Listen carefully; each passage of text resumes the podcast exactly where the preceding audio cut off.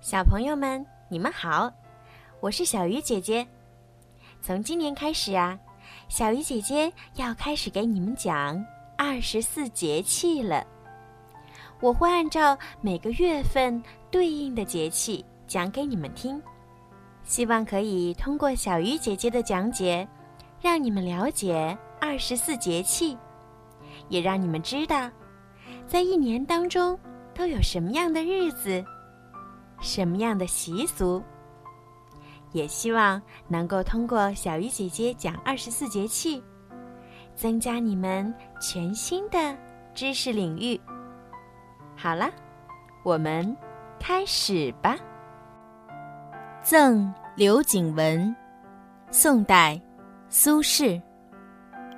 荷尽已无擎雨盖，菊残犹有傲霜枝。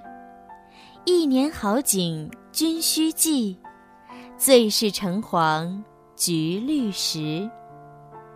小雪，小雪是少量降雪的意思。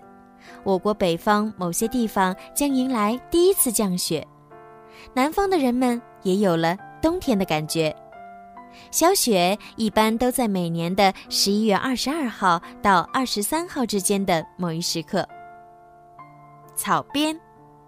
冬天农活少，可是爷爷一刻也闲不下来，琢磨着用稻草编几样手工艺品。爷爷，您在做什么呢？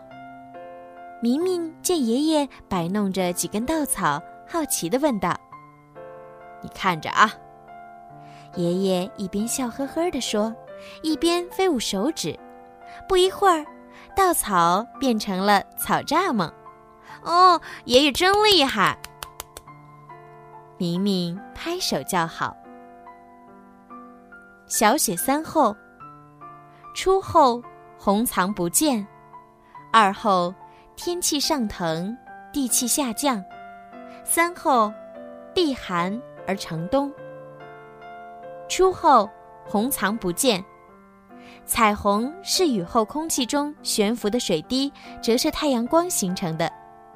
寒冷的北方地区，水滴在高空就凝结成雪花，降雨变成了降雪；而南方，空气中的含水量少，也难以形成彩虹。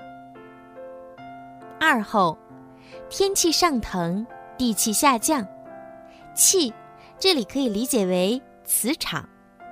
三后，避寒而成冬。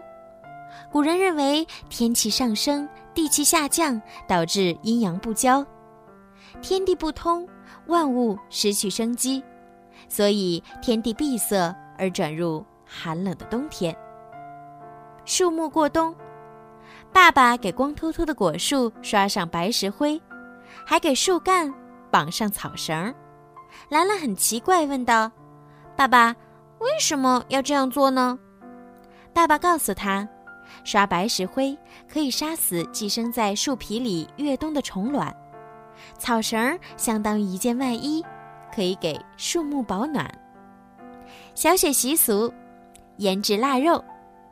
小雪后气温急剧下降，天气干燥，是加工腊肉的好时候。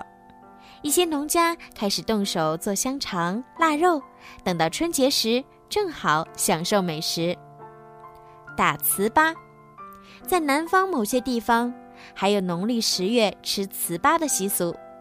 糍粑是用糯米蒸熟捣烂后所制成的一种食品，虽然美味，但是吃多了容易消化不良哦。好啦，今天的二十四节气就讲到这儿啦。现在，让我们一起来唱二十四节气歌吧。晚安。